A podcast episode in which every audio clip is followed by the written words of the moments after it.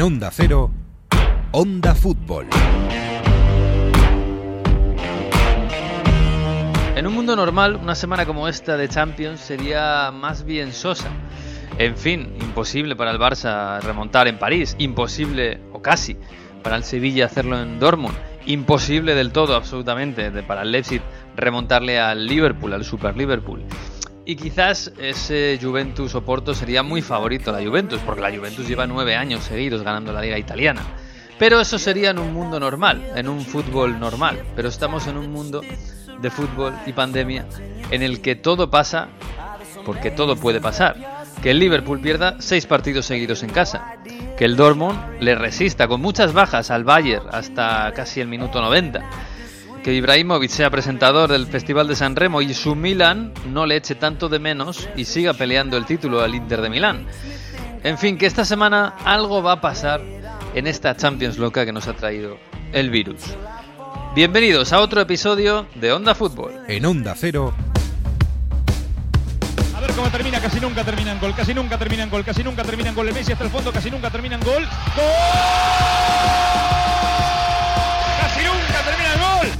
Onda Fútbol.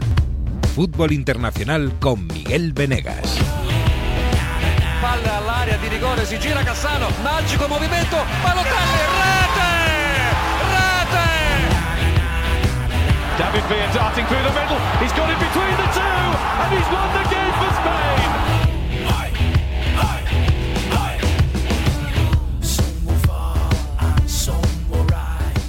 Pues tenía ganas yo de llegar a este punto, ¿eh? sí, sí, sí, uno echa de menos el fútbol cuando está apartado del mundo y, y la Champions sobre todo, porque os he estado mirando desde la barrera estos días de Champions pasados y, y apetece, ¿eh? apetece. Hola Jesús López, muy buenas. ¿Qué tal? ¿Cómo estamos? Y además te digo más, como quedan, van a quedar pocos españoles después de, este- de estas dos semanas, pues eh, te- te- tengo que aprovechar, ¿verdad? ¿Qué tal Sí. por ahí? Sí, tiene que aprovechar un poco, ¿eh? porque eh, la cosa no sé yo cómo va a acabar. Pues eh, bien, una semana menos para llegar a la primavera. Yo, ya sabes que a Mario siempre le decía que está la primavera muy, muy cerquita ya. Así que, fíjate, 7 de marzo, 8 de marzo. Mario Gago, muy buenas. ¿Dónde Hola. estás? ¿Cómo estáis? Bueno, ya sabéis que yo intento aislarme eh, espiritualmente cerca de los Alpes antes de los partidos de Champions para Ay, coger fuerzas. Y ¿Y haces yoga por de- la mañana? Mirando, haces el saludo al sol y esto. Pues, pues casi ya, porque uno ya ha cumplido, ha pasado de cena y no voy a negar que he tenido que hacer algunas veces pilates de alguna vez de, de- de bajar de esquiar o algo, ¿eh? porque ya el cuerpo se resiente, ¿eh? qué mayor estoy. No, no, un pero ha sido una semana, una, no, una semana muy bonita, ¿eh? con San Remo, luego os traigo las canciones, ya sabéis, tal, pero bien, bien, mucha italianita, me estoy empapando después de, de un tiempo que está un poco más aislado.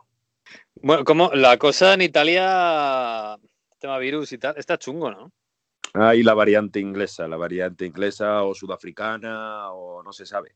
El caso es que los contagios, después de, de- de empezar con las vacunas a tope y después de que parecía que estaba más o menos controlada la tercera ola, pues eh, la cosa, sobre todo en el norte, se está disparando. Y, por ejemplo, aquí en Piemonte eh, estamos en naranja reforzado, que es el nuevo color que se han inventado para definir que está prácticamente todo cerrado, que eh, no te puedes mover de tu municipio sin razón aparente, o sea, sin razón justificada, perdón, y luego la preocupación es tal, el índice de contagios es tal, eh, el RT, ¿no? Famoso, que se rumorea que vamos a pasar a zona roja, y es decir, prácticamente vamos a estar como cuando en la primera ola no te podías mover, ¿no? O como cuando en regiones de España, ahora en enero, estaba todo ultra limitado, y es que sí, sí, sí, todavía nos queda, parecía que habíamos pasado lo peor de la pandemia, y a ver con las variantes, ¿eh? Yo no sé, no sé, tengo miedo.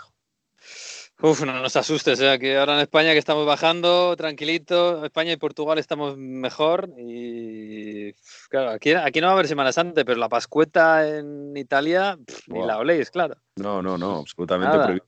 Más esos días, como pasó en Navidad, si os acordáis, los días anteriores, eso sí, zona roja y evitar cualquier tipo de reunión de más de cuatro personas. Así que Pascua y Pascueta va a ser en casa, otro año más, un año después Mm. otra vez. Bueno, hay que apretar un poquito, que queda poco, eh, que queda ya poquito, a ver si las vacunas nos van, bien, nos van enseñando la luz al final del túnel. Eh, bueno, de esta semana, em, de, lo que, de lo que viene, porque yo no sé cuánto de lo que viene esta semana en la Champions lo veis eh, fácilmente decidido. O sea, por ejemplo, yo no sé si veis el Paris Saint-Germain-Barça como un mero trámite para los, de, para los de París. Es verdad que la historia no dice eso, claro, pero también es verdad que los equipos han cambiado. Hombre, yo no diría mero trámite, pero sí que al París no se le puede escapar. No se le puede escapar eh, ni de broma eh, estas, eh, esta, esta vez la eliminatoria. el equipo ahora está mucho más convencido, tiene la experiencia automática anterior con el Barcelona, pero tienen que mm, alinearse demasiados astros para que se produzca de nuevo la remontada. Y yo, sinceramente, no, no creo en ella. Creo que un equipo con, con Pochettino ahí al frente va a tener la cabeza fría y la seriedad como para simplemente con no conceder la oportunidad de la remontada, por más que se empeñe el Barça, es, muy difícil. Fijaos cómo cambia esto de la esta, esta, eliminatoria de Champions que tiene muchos días por en medio. Eh, claro, el París recupera a Neymar y que va a estar, bueno, supongo que no al 100%, pero va a estar. Y a Di María, que ya este fin de semana jugó en la Copa. ¿Será eh, titular? No creo, ¿no? Mm, yo creo que Neymar sí, ¿eh? sinceramente. Tal y como lo han planteado, como el, domingo ya entrenó con el grupo, eh, incluso Di María, que jugó un ratito el sábado, no me extrañaría que fuera titular. Pero quiero decir, el Barça también es muy distinto. Después de, este cambio que ha pegado el Barça en el último mes, pues sea, es un partido completamente distinto al del partido de ida. Claro, es verdad que un 1-4 es un resultado muy bestia, pero vamos, que el público no va a ver, o sea que les va a dar un poco igual. Al final tienen que remontar. Eh, cosas peores se han hecho. ¿eh? Es que, bueno, el París tampoco mereció ganar y fue muy superior, sobre todo en acciones por, por, por, la parte de Mbappé, pero tampoco hizo un mega baño al Fútbol Club Barcelona en el partido de ida. Es verdad, además Mbappé ha hecho un golazo este fin de semana ahí en Copa que, se activa, ¿no? Porque hay, que recordar antes, que antes del partido de, del Camp Nou, Mbappé no es que estuviese haciendo una temporada extraordinaria en el Paris Saint-Germain, todo lo contrario. O sea, se quejaban de los grandes balones que perdía, se hablaba más de, de que dejaba caer que a lo mejor no iba a renovar o que no estaba lo suficientemente centrado. Y luego tuvo el día del Barça, que bueno, ahí no se sabe si Kuman poniendo a Dest eh, a defenderle, un chaval tan joven y, con poca experiencia defensiva en partidos grandes, pues eh, fue, evidentemente no, no fue un acierto, ¿no? Pero no, no, sabemos por qué lo valoró. Yo creo que el Barça va a jugar sin complejos con estos jóvenes que lo están haciendo bastante bien. Yo soy de los que está enamorado de Pedri, por cierto, desde que lo he visto en categorías inferiores de la selección española, en, en, en, el Mundial Sub-17 me parece que fue, que fue ya destacaba. Y yo creo que ese desparpajo, esa, bueno, total, la eliminatoria está perdida, va a hacer que el Barça proponga buen fútbol y que intente hacer cosas. Ahora, el déficit defensivo es tan grande del Barça que además si tiene que enfrentarse contra Di María y gente que está enchufada y, si Mbappé también se querrá lucir otra vez, que claro, eh, va a estar muy, muy, muy difícil que consigan incluso ganar el partido. Pero yo creo que podemos ver algún gol importante, o puede ser el último partido de Messi con el Barça eh, en Champions, así que bueno, yo creo que goles y espectáculo va a estar bien para verlo, eso sí. Quizás la gran dificultad, sí, es ver, eh, o sea, intentar evitar que Mbappé eche a correr en las contras y, te pille, ¿no? que es lo que le pasó en realidad en la segunda parte del partido de ida. Pero, pero bueno, esta gente ha hecho cosas muy raras, ¿eh? lo digo por el París. Y tampoco está en Francia arrollando, ni mucho menos.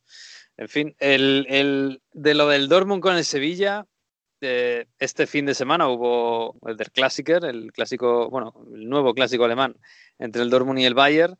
Eh, da la sensación de que el Dortmund es un desastre, eh, sobre todo por, por, por, la endeble defensiva que ha tenido desde hace tiempo, pero además por las lesiones. No va a jugar Jadon Sancho Parece que lo tiene complicado Guerreiro, no sé si va a llegar Reina, eh, casi da, la sensación de que es Haaland contra el mundo. Pero claro, es que Haaland es el que te destrozó el primer día. Claro, eh, yo la verdad que este partido lo veo como un posible eh, correcalles, ¿no? Como una montaña rusa. Puede ser, o, tiene los ingredientes por lo menos para que salga uno de estos partidos memorables de Copa Europa con alternativas en el marcador, con goles y con eh, mucha, mucha diversión. Ojalá que no me equivoque, eh, porque sería también buena, buena señal para los que lo vemos y para el Sevilla. A ver si se recupera anímicamente el Sevilla del, doble duelo contra el Barça también, ¿eh? que ha salido un poco tocado. Ninguno de los dos llega bien, la verdad. Llega en su mejor momento, ni Dortmund ni Sevilla. Eso es verdad. La ventaja de, del Dortmund, pues tampoco es tan, tan significativo, aunque es verdad que aún con este con estas eh, tan raras tenemos el tema del valor doble de los goles fuera de casa, que puede venirle bastante bien. Pero yo espero este partido, ¿verdad? Este sí, un partido sin complejos, los dos equipos eh, tratando de atacar y, debería ser un buen partido. Tiene muchas, muchas papeletas. Bueno, ojalá. Para mí, el tiene y Royce, arriba. Todavía, ¿eh? Yo creo que, el Sevilla todavía puede hacer cosas importantes y sobre todo lo digo porque creo que el Dortmund sufre bastante cuando, el, cuando un equipo le, controla y le domina. O sea, me parece que el Dortmund sí es un equipo que te roba y es muy vertical, como pasó en la ida y demás, pero que cuando tiene que defender un resultado y demás, lo hemos visto en Bundesliga, recibe muchísimos goles, muchísimos goles a balón parado. Y a pesar de lo que pasó en Sánchez Pijuán, yo creo que si el Sevilla aprieta y que se abre bien el campo, ojalá veamos una buena, una versión de Papu Gómez que yo creo que todavía no se ha visto de, esos lanzamientos desde fuera, porque el Dortmund se mete muy atrás en área y, y deja tirar desde frontal del área.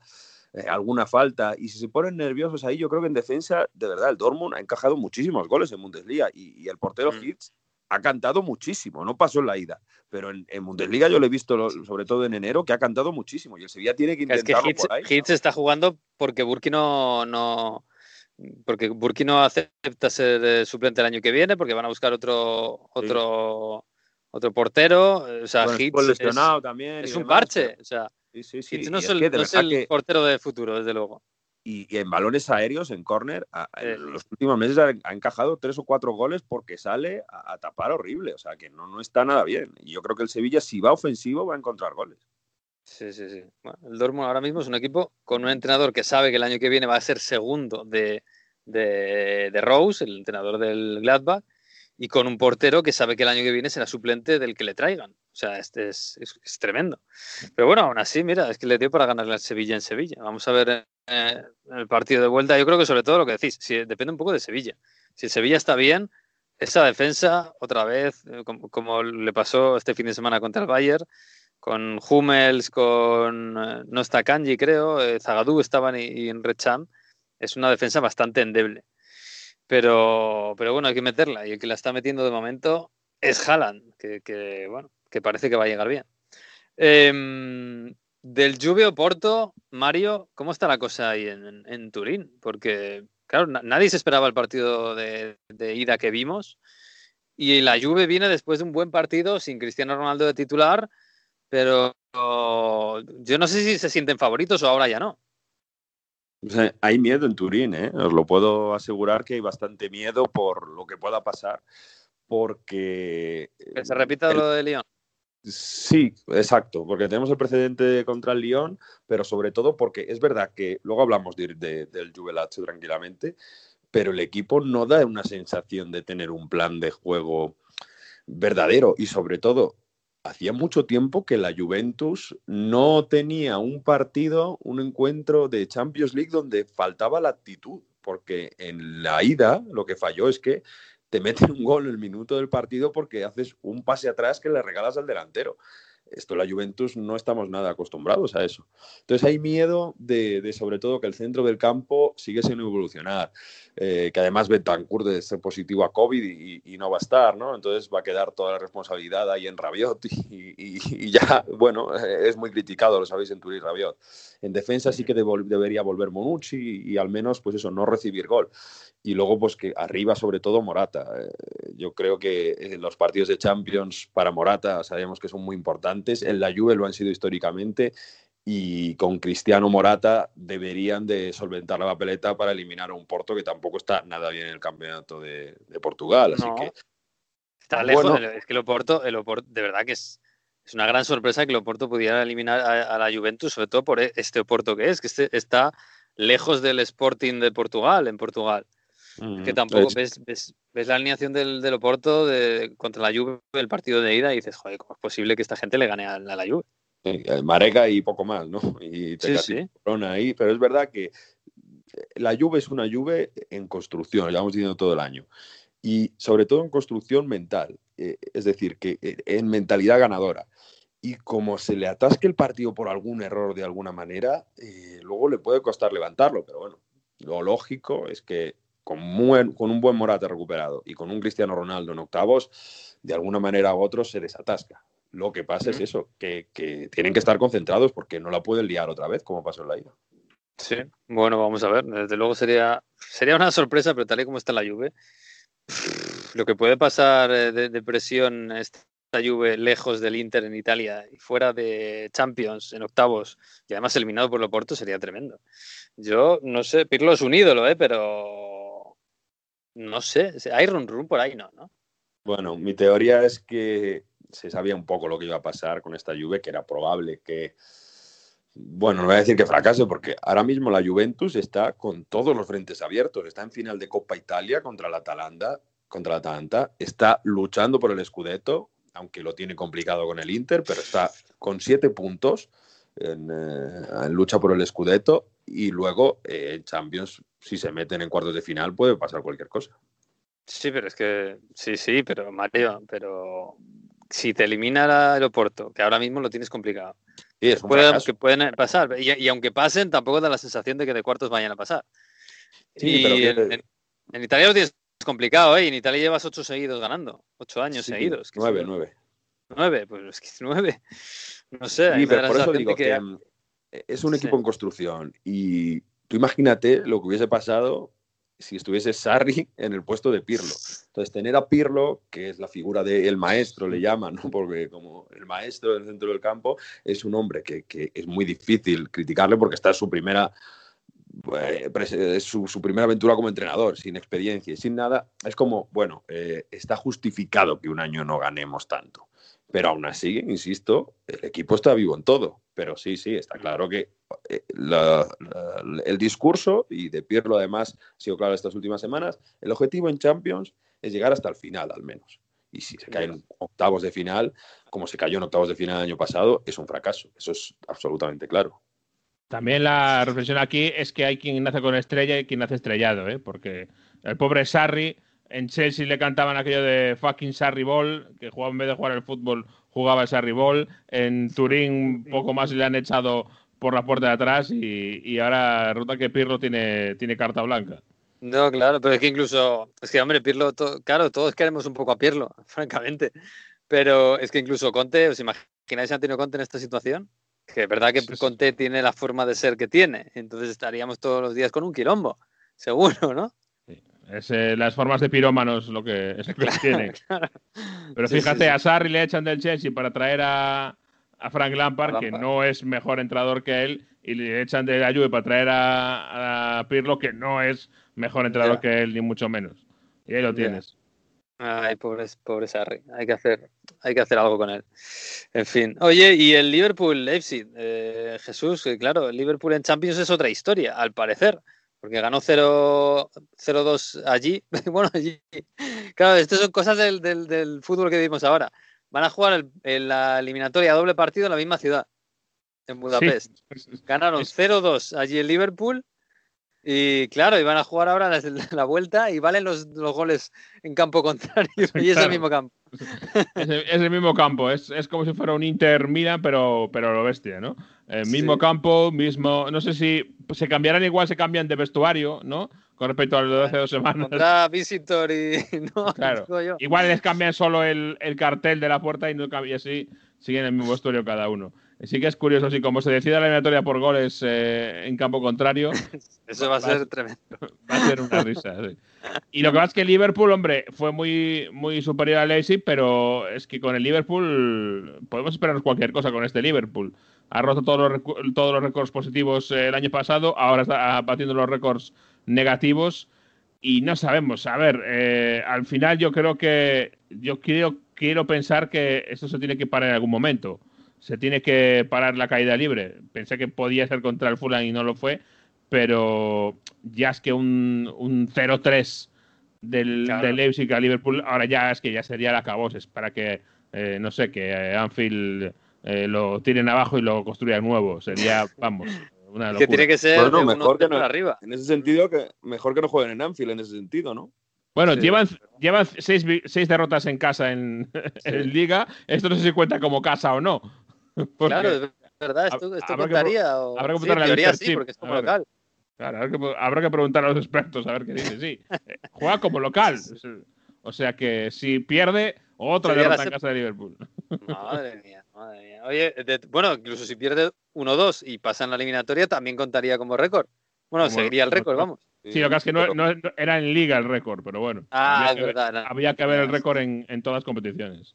Pero Sí. como gane, van a decir, ah, la maldición es Anfield, así que la culpa era de Anfield. O sea que- Vamos a- hacer- cambiarse de estadio. Se van a ir a Wembley también, como el Tottenham. No, exacto. sí.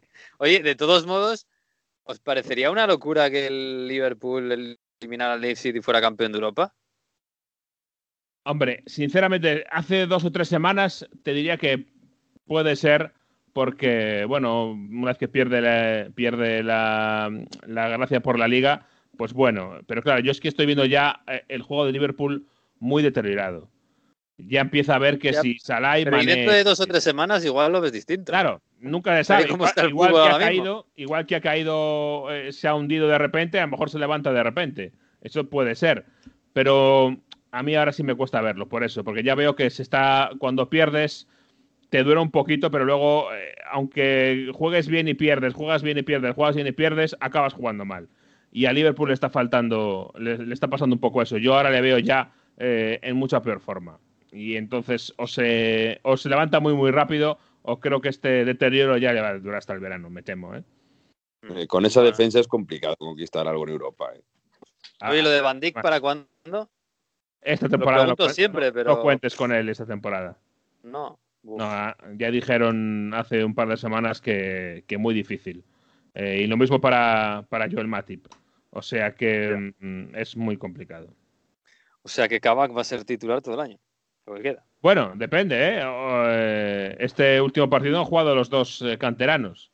O sea Sí. que vete a saber. ¿Qué tal les ha ido? bueno, luego lo Bueno, contamos. eh, le echaremos la culpa a Salah, ¿no? En este caso. Sí, sí, sí, más bien ha sido culpa de Sala, más bien ha sido culpa de Sala. Pero bueno, le- mira, fíjate, el, el Leipzig, ¿eh? que es un equipo, da la sensación ahora mismo que es un equipo diésel, va a su aire, gana sus partidos, más o menos los que tiene que ganar.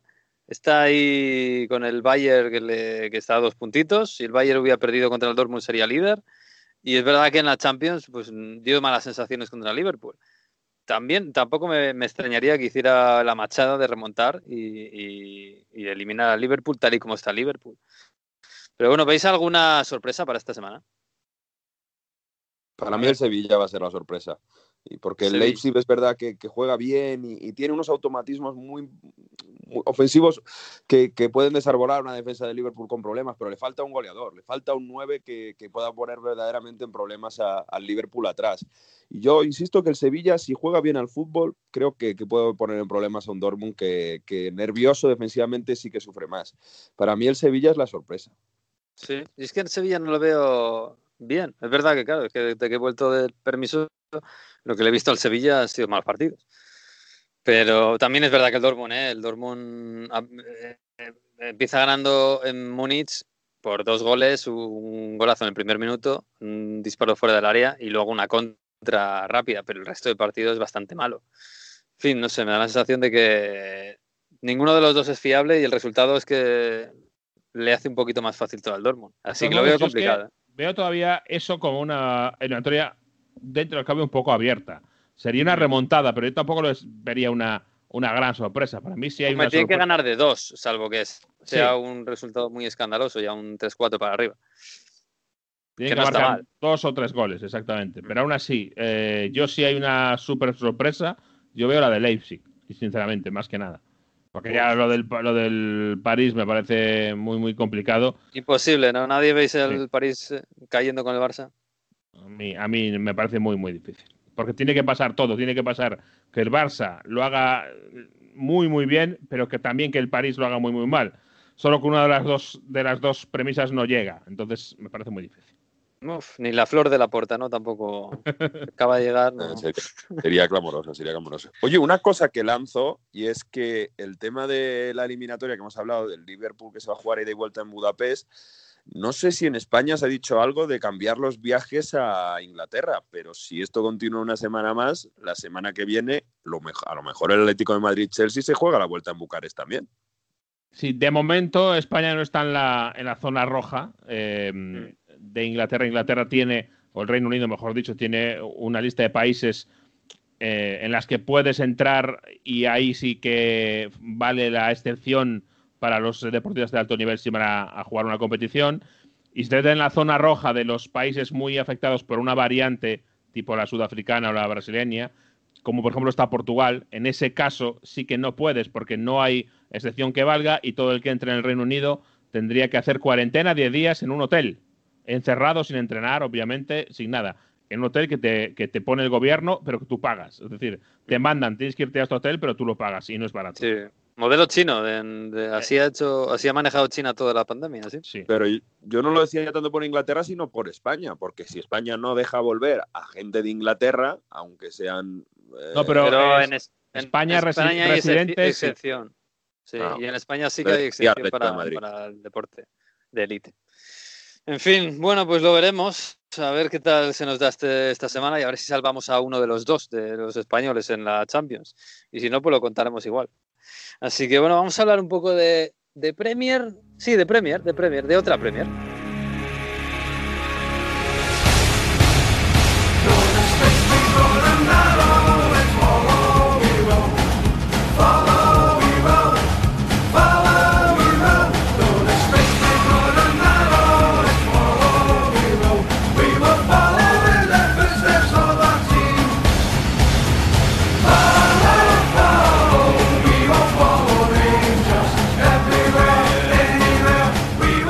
Jesús, esto, esto no es de Premier, esto no es Inglaterra, pero bueno, te pilla ahí un poquito arriba, ¿no? Y es, la misma, el mismo estado, eh, reino, no nació. Reino, reino.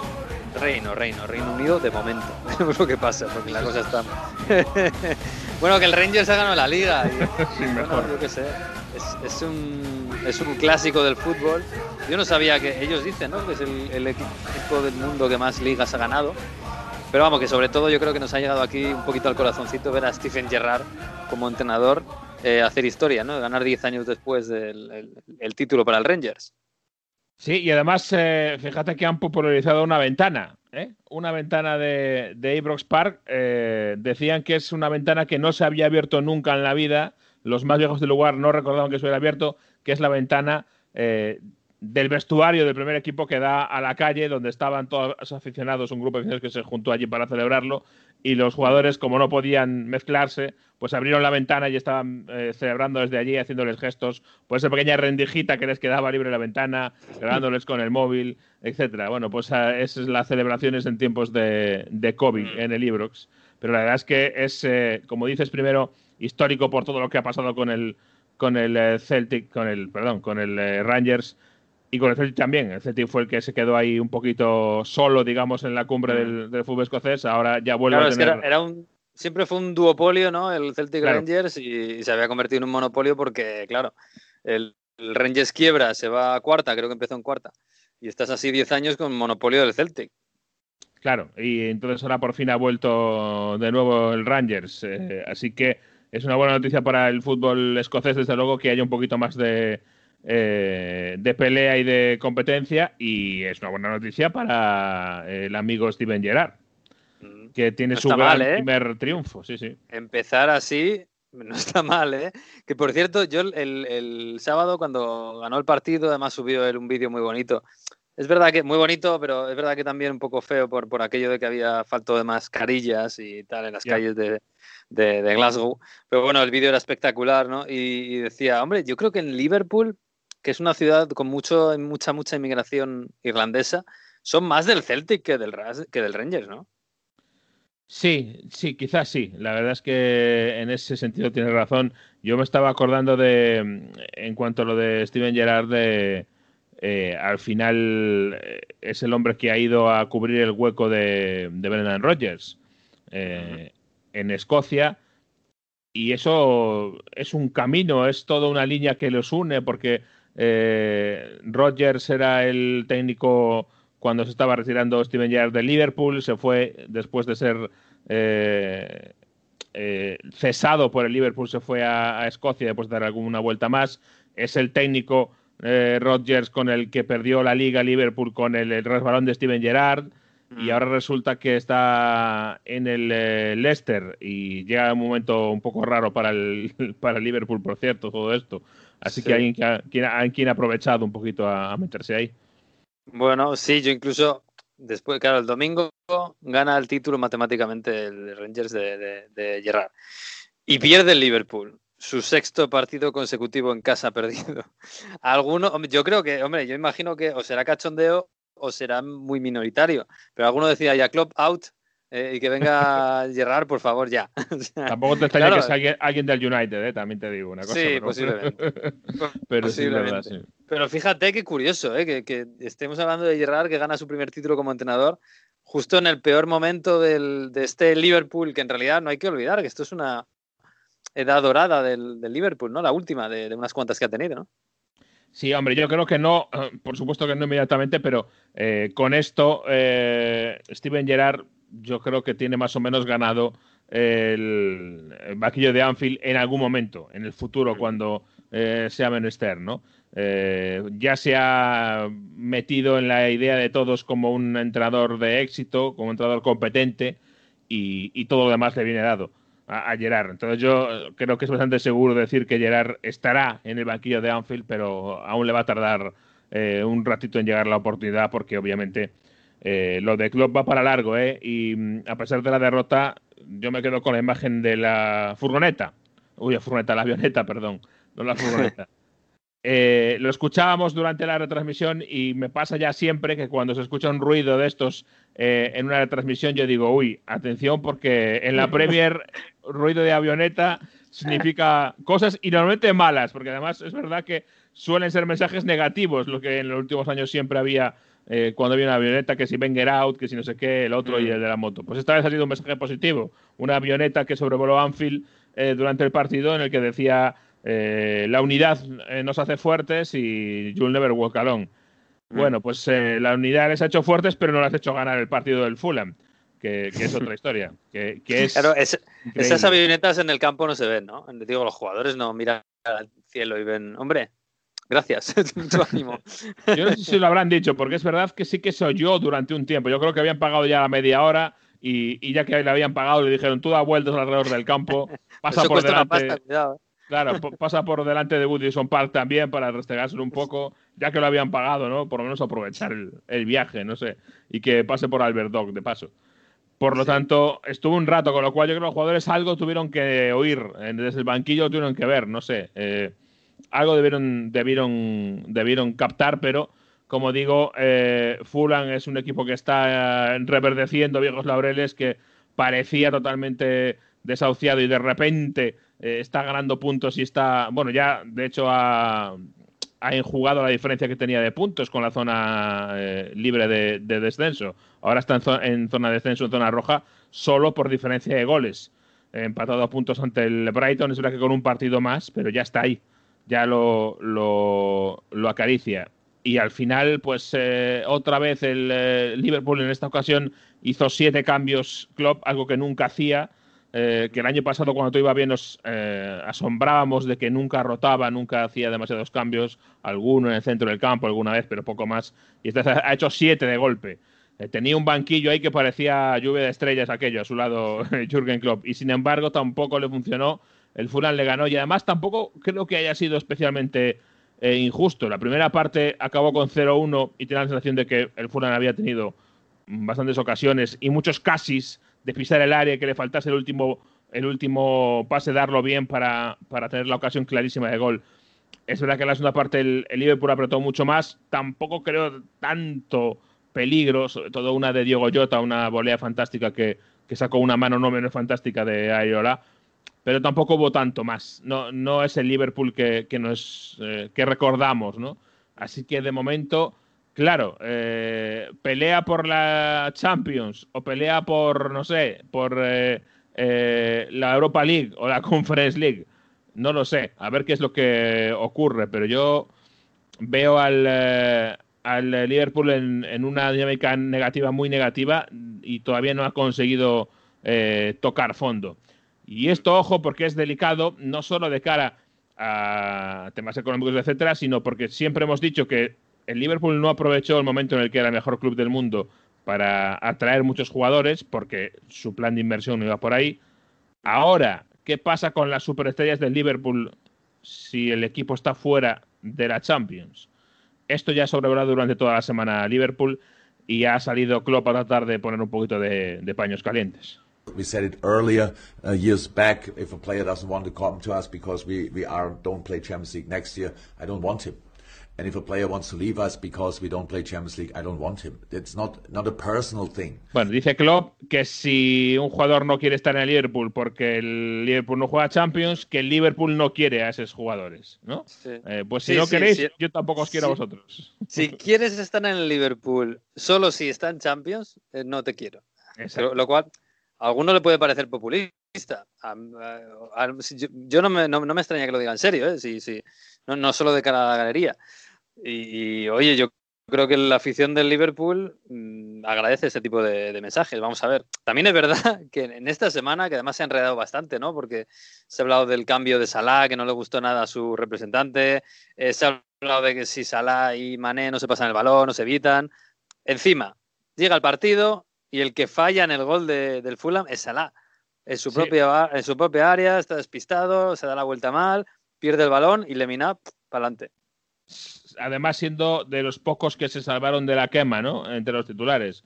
Porque de los de sí, arriba. Mané suplente. Mané suplente, Firmino tocado, no estaba ni en el banquillo. En, en la defensa eran todos nuevos menos Robertson. Hasta Tren Alexander Arnold estaba en el banquillo. Banquillo para Fabiño. Eh, siete cambios, como digo, de, con respecto al último partido. Así que de los pocos que se había salvado era Salah y va y mete la pata en ese, en ese gol de Lemina. Así que al final es un momento difícil. Siempre se ha hablado de la relación entre Mané y Salah, que no es la mejor. Eh, se ha arreglado como se ha podido. El año pasado con tantas victorias, pues obviamente con victorias todo se une y cuando hay derrotas es cuando la cosa se pone fea.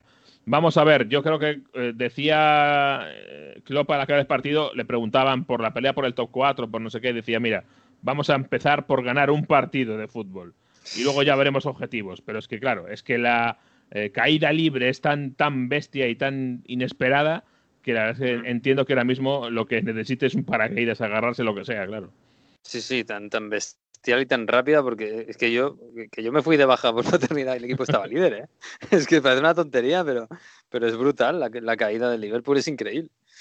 Bueno, veremos. Tienen suerte, ¿eh? porque este fin esta semana les toca Champions y la Champions la cosa está yendo mejor. Así que, porque de hecho jugaron muy bien en, en contra el Leipzig. Bueno, no fue en sí. Leipzig, fue en, en, Budapest, donde va a ser este partido también. A ver, a ver si esto les sirve como bálsamo. Eh, y de claro, ahora la, la, pelea por la Premier, si es que creemos que hay pelea, porque son 11 puntos, está entre los dos de Manchester. Y gracias a que el United le ha ganado al City, que también el City venía a una racha justo a la contraria que el, que el, que el Liverpool, y se ha visto frenada por esta victoria, yo no sé si muy sorpresiva del Manchester United. No sé si muy. Sí. Ni siquiera tampoco sé si brillante, ¿no? Porque un gol de penalti en los primeros minutos, una tontería de penalti, y luego una contra. 0-2 para casa. Fíjate, para que veas si es sorprendente o no, eh, el Liverpool lo ganaba todo. La vez que no había ganado un partido, el City, perdón, eh, eh, fue el 15 de diciembre. Vamos a hacerlo muy rápido. Desde entonces le ha ganado a Southampton, al Arsenal, al Newcastle, al Chelsea, al United, al Birmingham City, al Brighton and Hove Albion, al Crystal Palace, al Aston Villa, al Cheltenham, al West Brom, al Sheffield, al Barley, al Liverpool, al Swansea, al Tottenham, al Everton, al Arsenal, al Borussia Mönchengladbach, al West Ham United y al Wolverhampton. Todos esos equipos fueron derrotados, eh, todos uno detrás de otro en fila por el City hasta este fin de semana eh, en el derby mancuniano. Así que sí, en respuesta a tu pregunta, sí, es sorprendente la, la victoria del United, pero es verdad que, mm, claro, eh, primero se dio el, el, escenario perfecto para el equipo de Solskjaer, que es minuto, ni minuto, minuto cero, 30 segundos, muy torpe Gabriel Jesús y hace un penalti a Martial. Muy torpe. Eh, 0-1 y a partir de ahí el United es capaz de manejar muy bien el partido como más le gusta. Es un equipo del United que últimamente se ha atascado sobre todo contra equipos, em, por ejemplo, pequeños, que juegan contra él.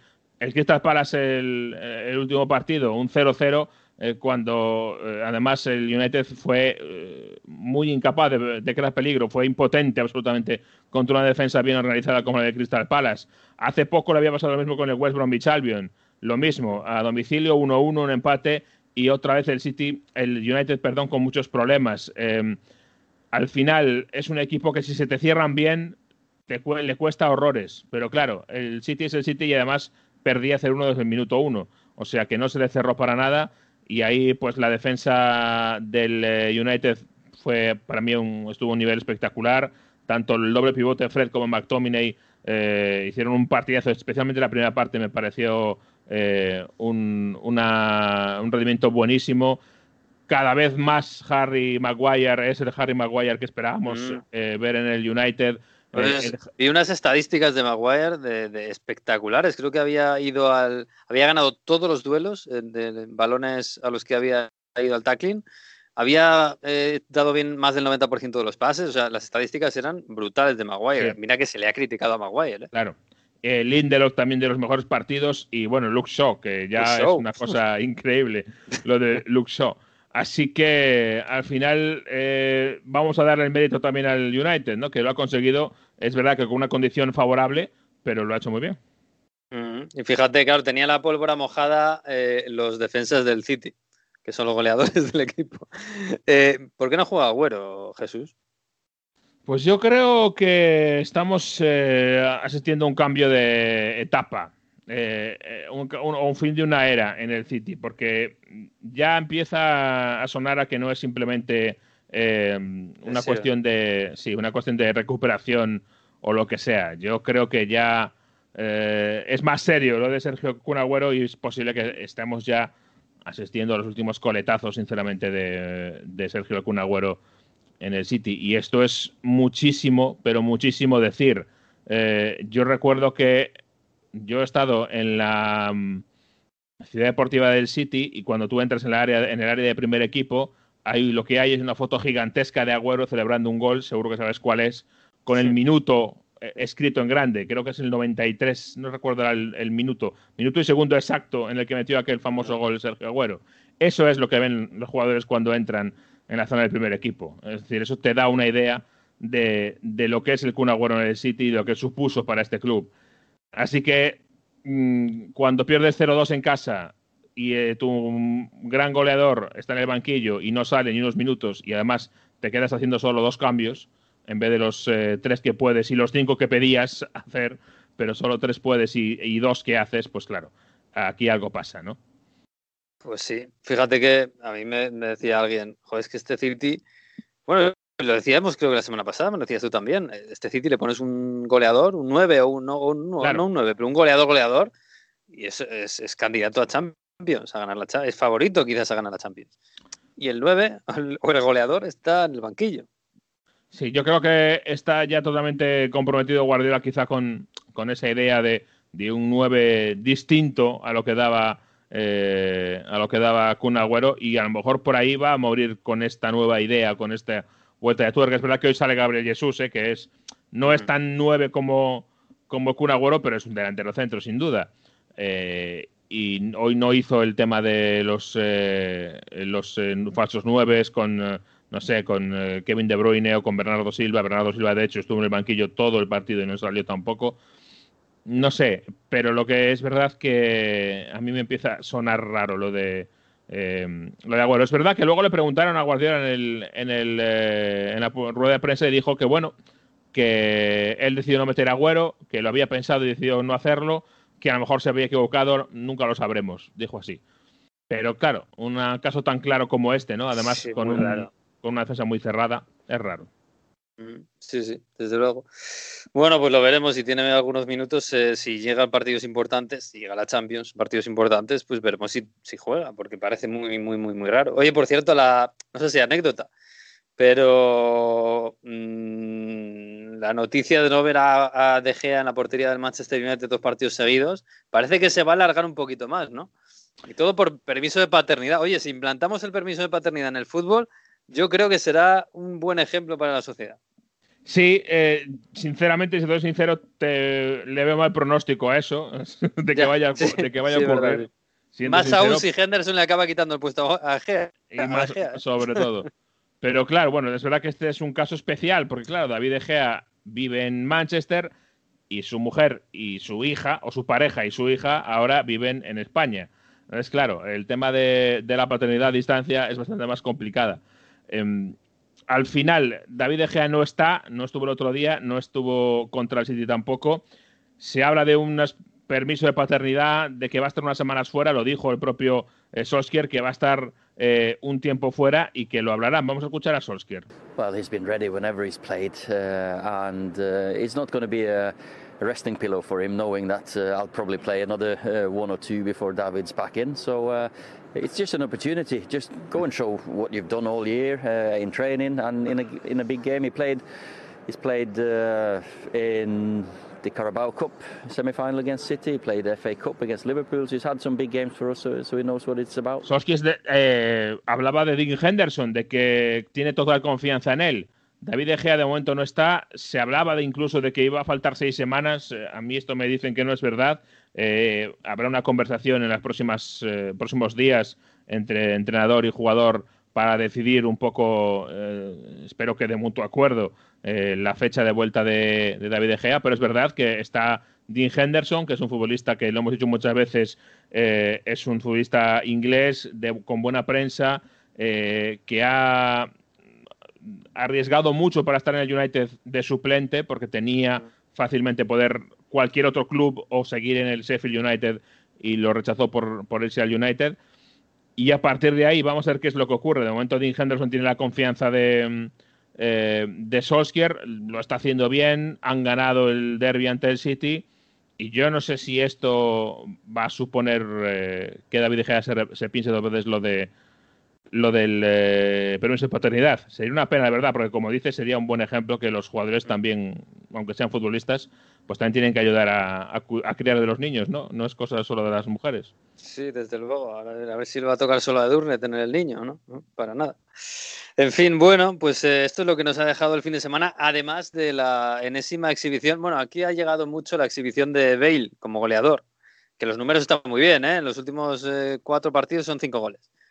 Pero la exhibición de Harry Kane, que ya no es noticia casi, ¿no? Pero la exhibición de Harry Kane ayer en el Tottenham 4, Crystal Palace 1, porque ya no solo es por los dos goles que mete, por el golazo impresionante que mete a la escuadra, es que los de Bale se los da él. O sea, en todo participa él. A ver, a mí me da la atención que es verdad que parece que fuera de Inglaterra se está descubriendo este año a Harry Kane, ¿no?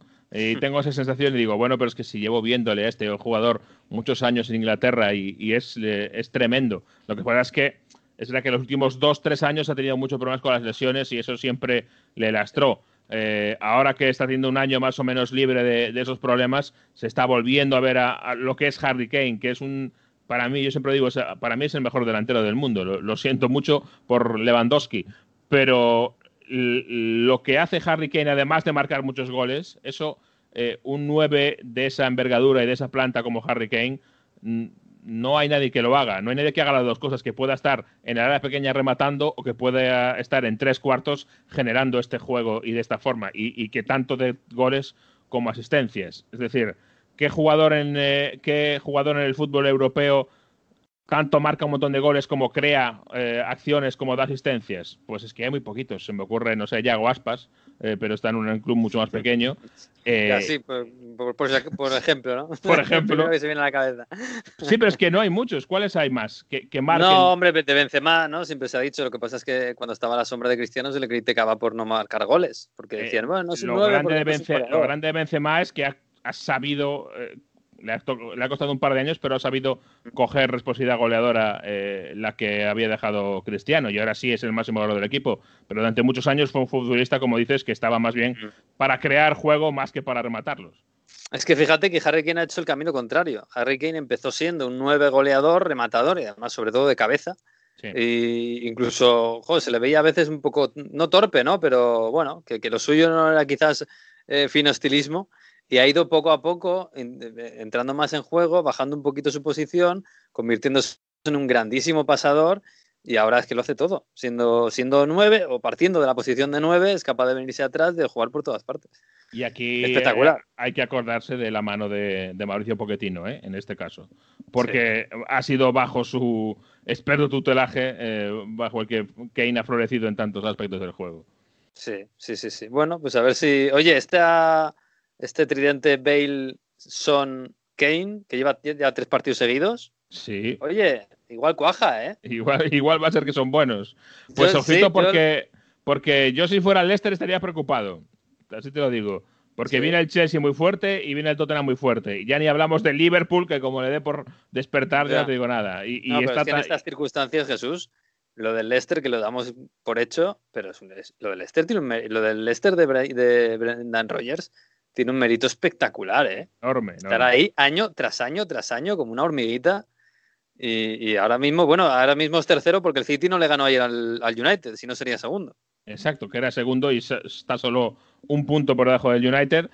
El año pasado, más o menos a estas alturas, justo antes del confinamiento, empezaba ya a flojear el Leicester y después del confinamiento se confirmó eh, el hundimiento. Ojalá que no le pase este año, pero como digo, viene el Chelsea y viene el Tottenham, ya por no decir al Everton, al West Ham, por supuesto al Liverpool o al Arsenal, pero cuidadín, cuidadín Brendan Rodgers. 28 jornadas, o sea, quedan 10 para el final. Uf, aquí puede pasar mucho. ¿eh? Seguramente el título va a ser para el City, pero lo que viene detrás está muy, muy bonito. Así que, bueno, vamos a ver. Que dice este que quiere hablar de San Remo y de estas cosas italianas, macho. Bueno, hombre, vamos a ver. Eh, yo pido disculpas a la audiencia por, por, las canciones que nos van a poner ahora, pero es lo que hay. No nos hacemos responsables. No, no. esto, esto es cosa de Mario.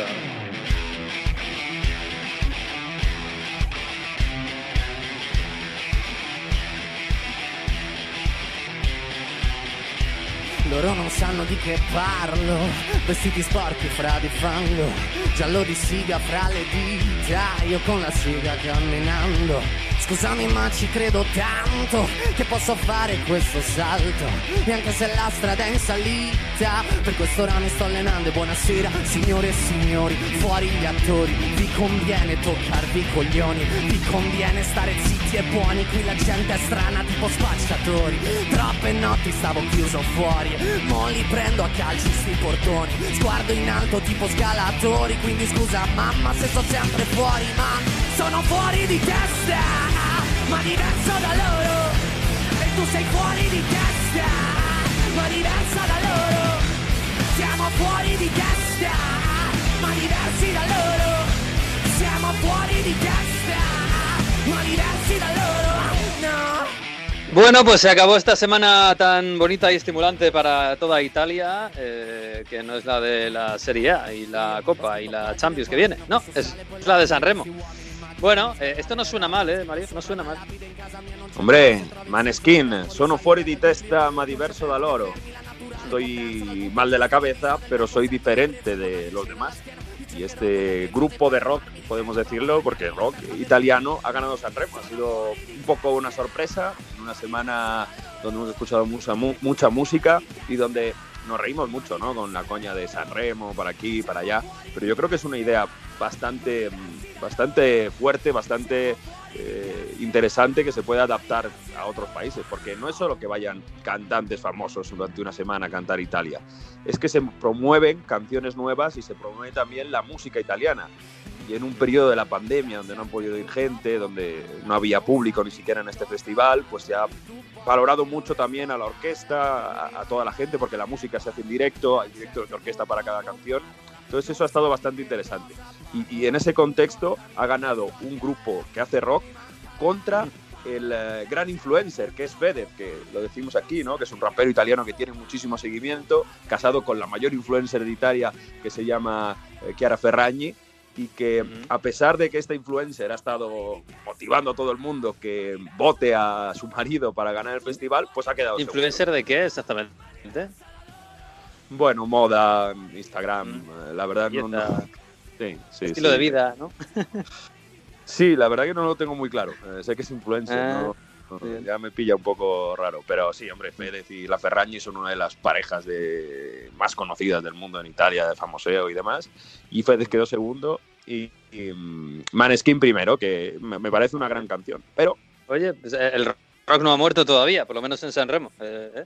En tiempos en 2021, donde triunfa el trap y el rap y, y las cosas que vengan, todavía sigue el rock. Ah, oye, yo me congratulo con ello. En fin, oye, ¿y qué tal Ibra? Porque ha sido una semana para Ibra muy importante en su carrera, claro. No ha jugado al fútbol, pero bueno, ha estado haciendo sus cosas. Sí, estaba copresentando en, eh, todos los días, desde el martes hasta el sábado, quitando. Todos no, ¿no? El, el- el miércoles no.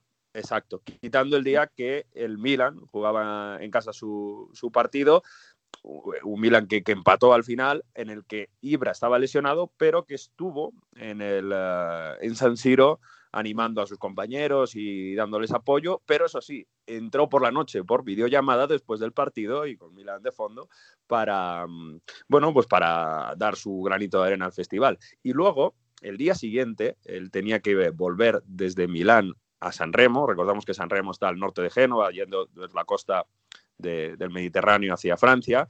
Pues en ese viaje había un atasco increíble y Ibra no llegaba al festival. La historia es que un motorista se ofreció a llevarle 60, 70 kilómetros en moto de- en medio del atasco para dejarle en San Joder. Remo. Y, y decía, bueno, la, la historia obviamente se ha hecho famosa porque el motorista decía, no, no, que Ibra quería conducir él. Ibra ha hecho el vídeo mientras el otro conducía. eh, bueno, han hecho la historia un poco, ¿no? De, de Sí, Ibra. ha montado un poquito el circo Ibra, que sí, que siempre nos da mucha, mucha alegría. Sí, sí, sí. Exacto. Pero bueno, ahí lo hemos tenido presentando canciones, canciones de todo tipo en este festival, ¿eh? porque había muchísimo indie. Ya os iré trayendo más canciones durante las semanas, que yo creo que están bastante bien, porque ha estado ahí Ah. Willy Peyote, que es gran seguidor del Torino.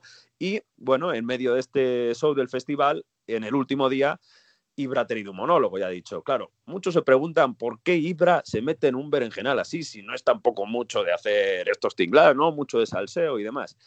Y él, bueno, lo resume con un discurso motivacional, nada preparado, por supuesto, y nada acorde con las circunstancias, en el que dice, bueno, que siempre hay que mejorarse a sí mismo y hay que eh, forzarse a hacer cosas nuevas. Y que de los fallos aprende. Y dice una cosa, Ibra, que vais a escuchar ahora, que es, si Ibrahimovic falla penalti, se equivoca y demás, entonces tú también lo puedes hacer. Perché Zlatan è venuto qui?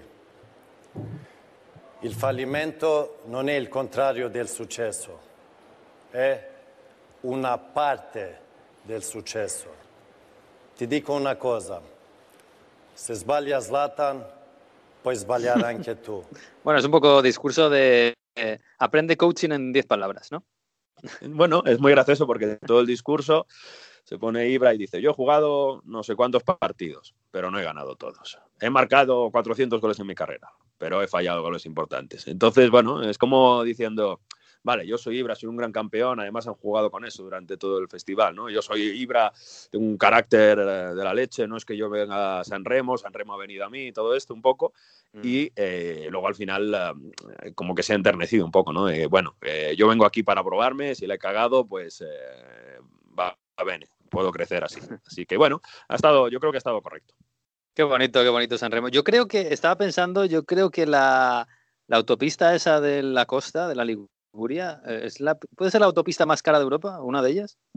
Bueno, en Italia se pagan todas las autopistas, pues es- se paga bastante. Además, ese trozo que, que conecta de Milán a Génova y hacia arriba, si os acordáis, fue el puente que se Sí. cayó hace unos años, por desgracia, y es muy estrecha porque tiene que pasar por montañas.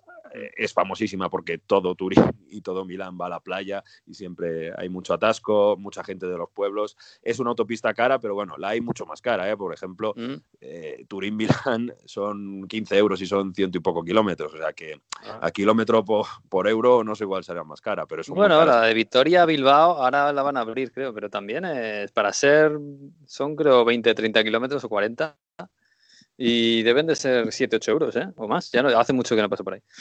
Pero bueno, es lo que hay.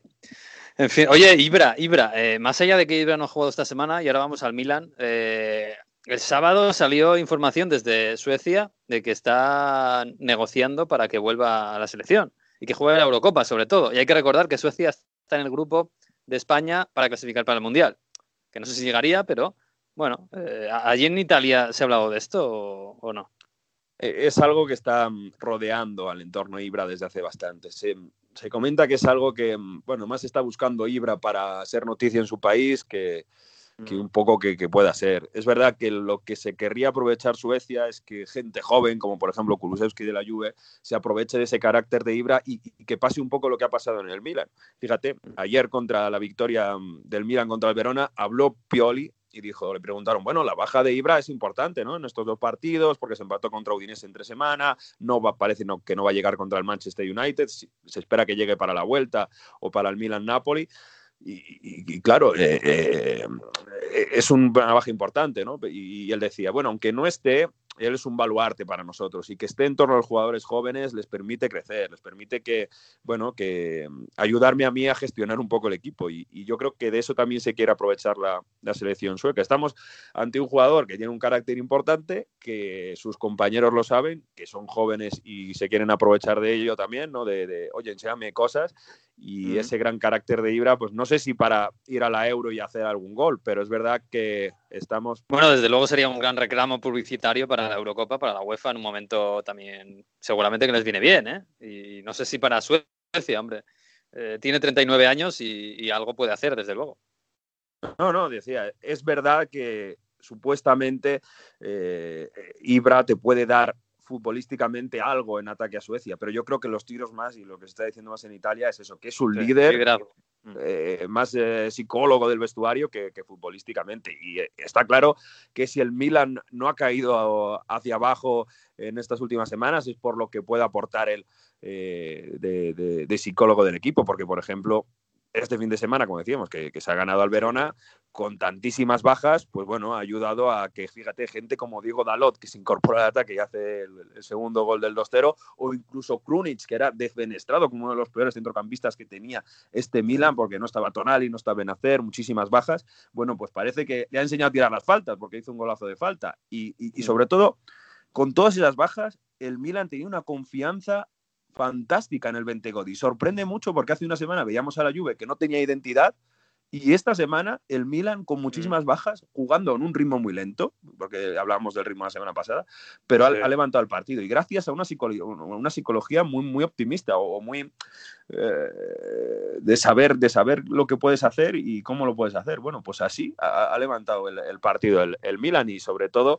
esto es una gran fuerza, un punto de inflexión para intentar meterse en Champions la próxima temporada. Mm, Bueno, lo veremos. Eh, de- del Juve Lazio, eh, bueno, más allá de que no fue titular Cristiano Ronaldo y que estaba pensando seguramente más la Juve en el Porto, eh, eh, y más allá del resultado, que, que, claro, lógicamente es un espaldarazo para la Juve, sobre todo es un espaldarazo para Morata, ¿no? Y es que, y un espaldarazo para Pirlo porque haciendo También. cosas muy raras, Y además Pirlo, que se enfrentaba a Simone Inzaghi, que siempre se está hablando, ¿no? De que Inzaghi puede ser el Sí. entrenador de la Juve. Exacto, sí, sí, que siempre suena como posible futuro entrenador de la Juve, pero es que lo hace con cosas muy raras, porque sale de inicio con Danilo de centrocampista, que es que no, no lo, no lo hemos visto ver nadie, de centrocampista delante de la defensa con Rabiot. Y tú te Alexandro de central.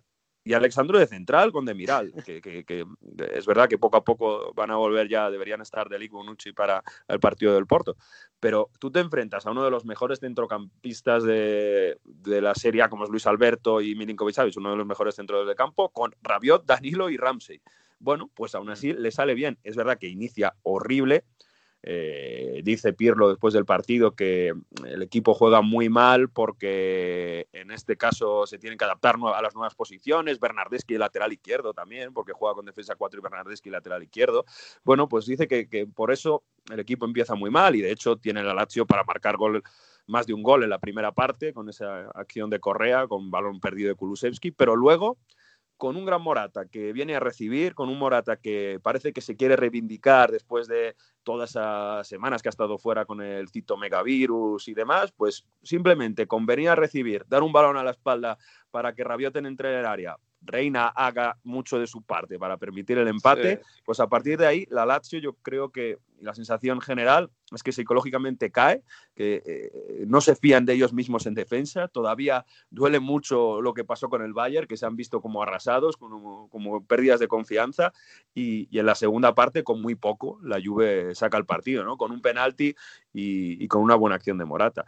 Eh, es o la enésima, la enésima prueba de que a la Juve, incluso partidos más o menos importantes contra rivales que son fuertes, aunque no están bien psicológicamente, tienen campeones y, y siguen lucha por el escudeto. Porque si es por fútbol o por tácticamente, esta Juve deja bastante que desear contra la Lazio. Pero bueno, no estaba Cristiano, está Morata, que hace dos goles y una asistencia en un partido y se demuestra que puede ser importante. ¿eh? De todos modos, esta Juve, Miguel, para con, como quiere jugar Pirlo, es muy importante jugar con un 9, no con Cristiano solo arriba. Y Morata tiene que jugar titular en esta. No, hombre, si Morata, es que para mí, yo lo hablo mucho con, con la gente de la Leti, sobre todo que está en la redacción. El, equipo en el que mejor ha cuajado con mucha diferencia es la Juve. Y ahí tiene un ecosistema casi siempre, y no solo esta vez, sino antes en su etapa anterior, eh, que yo creo que era Tevez el, el, que estaba a su lado, que, sí. que bueno, no sé, le beneficia y, y, y le saca, esta, le saca sus, sus, características, pues saca lo mejor de él. La velocidad, el remate, el remate que a lo mejor en otras etapas de en otros equipos no ha salido demasiado bien, pues aquí sale. Así que bueno, a ver, eh, a ver, ojalá le fuera igual. Para ¿Sí? el sistema de Pirlo es muy importante que ser un 9 fijo, lo hemos visto en partidos anteriores, porque cuando no está él juega Kulusevski y Cristiano Ronaldo, y no es absolutamente lo mismo, porque Cristiano quiere a uno que le fija a los centrales, que le permita crear y pasar desde el otro lado, porque si juega Cristiano de 9 se pierden varias acciones en segunda llegada. Necesitas un 9 y Morata que además que luche y no para de moverse es muy, muy, muy útil para este juego. Sí, desde luego. Te decía que ojalá le fuera igual de bien a Mayoral en la Roma, ¿no? Que está ante una gran oportunidad, ¿no? Hay como nueve del equipo, de un equipo importante, que además ahora mismo, bueno, está luchando por la Champions. Eh, sí. Pero no, no, no acaba de cuajar la cosa. Ha tenido muy buenos minutos y sobre todo en Europa League, aprovechando los minutos entrando desde el banquillo y, y cuando sí estaba siendo titular.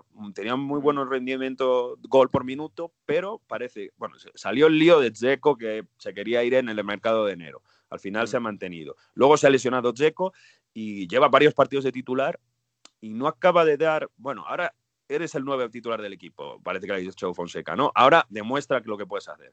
Pues no acaba de ser determinante, no acaba de ser el, el, tío que tiene que marcar goles cuando tiene detrás un montón de centrocampistas con talento detrás, porque cuando no está en Quitarian, está Pedro, está Pellegrini, eh, está gente como Beretut, que, que ha estado lesionado esta semana, pero gente que debería permitirte dar un montón de balones. Pues aún así, ha tenido otra vez partido gris este fin de semana en, en la victoria de la Roma contra el Genoa y, y, la Roma que sin jugar demasiado bien, bueno, un gol de mm. córner, sí, está ahí cuarta, pero con una sensación de inestabilidad, sobre todo, que, que, que, siempre pierde partidos importantes, bueno, les gana ahora contra los de abajo, pero no sabiendo prácticamente cómo, y ahí Bañoral tendría que, que aportar alguna certeza y no lo está haciendo. ¿Para, ¿para cuándo vuelve Seco? Se espera que para la próxima semana, vamos a ver si llega contra el partido de Europa League contra Shakhtar Donetsk, que por cierto Fonseca solo se encuentra su ex, sus ex equipos en, en, Europa League, se encontró contra el Sporting Braga la ronda anterior y ahora contra el Shakhtar. Mm. Bueno, lo veremos. Oye, ve, miro la clasificación, macho, y aparte del Crotone, que es el colista, lo que hay por encima del Crotone es Parma y Torino. Son dos grandes historias histórico. Da un poquito de pena eso. ¿eh? Es verdad que, joder, claro, dirán los del Cagliari, el Benevento y el Spezia que, que bueno, que porque ellos, ¿no? Pero sí, están dos grandes históricos, Parma y Torino. Es verdad que el Parma también hace nada que ha estado abajo. Pero... Sí, pero uf, fíjate lo del Parma, ¿eh? que con cambio de propiedad, cambiaron por un proyecto totalmente nuevo, han intentado arreglarlo ahora en la segunda parte de la temporada, rellamando a De Aversa, que fue el entrenador que les hizo ser casi revelación la temporada pasada, y aún así es que es tremendo, es que le remontan todos los partidos, es que tenía el partido ganado contra la Fiorentina y al final 3-3 otra vez de los últimos minutos, es pegarse un tiro en el pie constantemente. Y el Toro, que viene de ganar contra el último partido que hizo contra el Cagliari y luego ha tenido estos positivos durante toda la semana, no ha jugado contra la Lazio, no jugó tampoco la semana pasada, un montón de positivos, se pensaba que bueno, se había recuperado, partido clave contra el Crotone para salir de la zona de abajo y pierdes 4-2 son equipos que, que, tampoco están demasiado acostumbrados últimamente a, a, ahora a luchar porque se habían metido en dinámicas más de luchar en Europa las últimas dos temporadas y, y psicológicamente duro. Y por cierto, lo del Torino-Lazio, Mira que tuvimos polémica con lo del Juve, Napoli, que por cierto se va a jugar el 17 de marzo finalmente, después de que lo dieran el partido 3-0, no sé qué. Pues se ha vuelto a repetir lo mismo, porque igual la liga no suspende el partido eh, Lazio-Torino, porque dice que ya se había suspendido un partido el fin de semana del Torino y eh, lo que dicen es que solo se puede suspender un partido por eh, foco de COVID y que había menos ya de 10 positivos, tenían que bajar a jugarse el partido. Las autoridades sanitarias de Turín les dicen que el Torino no puede viajar porque tiene un foco dentro del equipo, se presenta la Lazio. Esta vez ni han dado todavía el 3-0, están decidiendo otra vez, pero es que es lamentable, otra vez. Es tremendo que se presente la Lazio y los árbitros en el campo sabiendo que el Torino está en casa. Bueno, pues seguimos en lo mismo. Pero cuando llegue el CON y, diga lo mismo que dijo con el partido del Juve Napoli, no, se le, no se va a poner la cara colorada. no sé, eh, digo yo. Esto es Italia, yo no. Ya, ya, ya, cada vez que llevo más tiempo, cada vez lo entiendo menos. Oye, me, tengo que, me has dicho que me tengo que apuntar serie de Baggio, que esa me, pone muchísimo, y eh, de Totti. Sí, la de Bayo será en Netflix, podéis buscar los trailers. Es eh, sobre todo una frase, va a ser sobre el Mundial de Estados Unidos y hay una frase que, bueno, Saki Bayo, sabéis que ahí se relaciona amor-odio, que le dice a que le dice Saki a Bayo durante ese Mundial, tú vas a ser nuestro Maradona. Y bueno, en ese tráiler, ya, vamos a escuchar un poco del tráiler. Per noi sei come Maradona per l'Argentina. Tú vas a ser nuestro Maradona en este mundial. Bueno, luego, por desgracia para Italia, Baggio es protagonista llegando a la final, pero negativo. Sí, y el, penal. penalti. Y la, frase, la, la, serie de Totti, no sé cómo va a ser verla en España, va a estar complicado porque la hace Sky Italia, pero va a revivir cosas muy interesantes. Por ejemplo, Spalletti contra Totti. Hay, mm. una, hay un vídeo donde le dice que tú ya tienes que olvidarte que conmigo no vas a jugar más. Está ese enfrentamiento hecho en la ficción y sales Paletti por ahí. Bueno, eh, tiene pinta de ser interesante. ¿eh? Es que no hace tanto de eso, ¿eh? eso ya lo contamos. Sí, sí, sí, no hace tanto. Qué bonito, qué bonito. ¿Y saldrá Luis Enrique por ahí antes de, todo aquello? Yo creo que va a estar centrada más en esa parte de cuando Spalletti. Bueno, primero la parte de joven, de cuando empieza la carrera, y la parte final cuando Spalletti ya le aparta del equipo y le dice: Mira, búscate otra cosa. Mm, bueno, pues me las voy a apuntar, ¿eh? Tienen muy buena. A ver si tengo tiempo. A ver si me dejan. Pero bueno. Pues bueno, chicos, pues vamos a ir cerrando esto ya. Pero antes de cerrar, pues vamos a darle la bienvenida, como cada semana, a Víctor Gómez, el profesor, con, sus, eh, con su curso de Historia Futbolística 2020-2021, con sus cuadernos de Heródoto que tanto nos hacen aprender. Esta semana habla de, hombre, del derby de Manchester. Qué cosa más bonita, por Dios. Un nuevo derby de Manchester ha tenido lugar este fin de semana, un nuevo partido entre el United y el City. Pero, ¿sabíais que el primer derby de la historia ninguno de los dos clubes lo disputó con su nombre actual? Fue exactamente el 12 de noviembre de 1881 y el United se denominaba por aquel entonces Newton Heath y el City era denominado West Wharton. Los Citizens eh, fueron fundados por unos obreros de una fábrica de hierro situado al lado de la iglesia de San Mark y también con la ayuda de Anna Connell, la hija del rector de dicha iglesia. Durante unos años se denominó el West Wharton y disputó su primer partido allá por el 23 de noviembre de 1880. Posteriormente pasó a denominarse Ardwick FC y ganó la Copa de Manchester bajo este nombre en 1891 precisamente al Newton Heath o lo que será antes del Manchester United por un 1 0. Será el 16 de abril de 1894 cuando el club se denomine oficialmente Manchester City Football Club. Por otra parte, el Manchester United nació con el nombre de Newton Heath Football Club, formado por los trabajadores de ferroviarios de Lancaster y Yorkshire. El primer partido conocido de este club tuvo lugar el 20 de noviembre de 1880 y se enfrentaron al Bolton Wanderers y cayeron derrotados por un humillante 6 a 0. Sus colores fueron el amarillo y el verde, los colores corporativos de la compañía ferroviaria. Llegaron a jugar la Football League, quedando incluso segundos por detrás del Nottingham Forest en 1892 pero apenas unos 10 años después, el Newton Heath fue liquidado por una deuda de unas 2.500 libras esterlinas, lo que sería actualmente unos, unas 210.000 libras. será cuando aparezca el capitán del equipo, Harry Stafford, para unirse con unos empresarios de Manchester y dar vida al Manchester United Football Club el 28 de abril de 1902. En tan solo cinco años conquistarían su primera liga, la Charity Shield, y dos años después su primera FA Cup. Ahora ambos luchan por conseguir una nueva liga, dejándonos grandes partidos, aunque el palmarés del United es verdaderamente más amplio que el de sus vecinos Blues. Pronto veremos quién consigue alzarse con esta Premier League y robarle el entorchado al gran rival de Manchester, el gran rival de ambos equipos, el Liverpool Football Club. Pues sí, ese derby de Manchester que tiene tanta simbología y mira que ha ganado el United. Nos ha hecho un favor Jesús que ha ganado el Manchester United. Podemos alargar un poquito esto de la Premier que parece que ya lo tenía Guardiola. Por lo menos no está totalmente acabado. No, no, no del todo, no del todo, no del todo. Bueno chicos, pues nada, que, cuidaos, cuidaos mucho, ¿eh? eh tú, Mario, eh, no sé qué puedes hacer por ahí que no, pero ten cuidadito, no te cruces con mucha gente, no no hagas raves por ahí, que aquí están haciendo demasiadas. Tú por ahí tranquilo. Ya Sí, sí, bueno, en Italia también hay cosas raras, así que nada, nada. A juntarse solo con las personas que sean familia aquí cerca y no liarla, está claro. Y disfrutar de fútbol, que hay mucho. Sí, y señor. en terraza. Sí, señor. sí, señor. Bueno, chicos, que un abrazo. Un abrazo a todos. Un abrazo, chao. Adiós, adiós, adiós. Pues sí, aquí lo dejamos. Hasta la próxima semana. Eh, que será el próximo lunes, como siempre. Intentamos para mediodía más o menos esto, esto de la nueva normalidad. A veces nos retrasa un poco el podcast, pero estamos ahí pendientes todos los lunes con este Onda Fútbol. Hasta aquí este capítulo, este nuevo capítulo de Onda Fútbol. Disfruten de la semana, disfruten de esa Champions y adiós.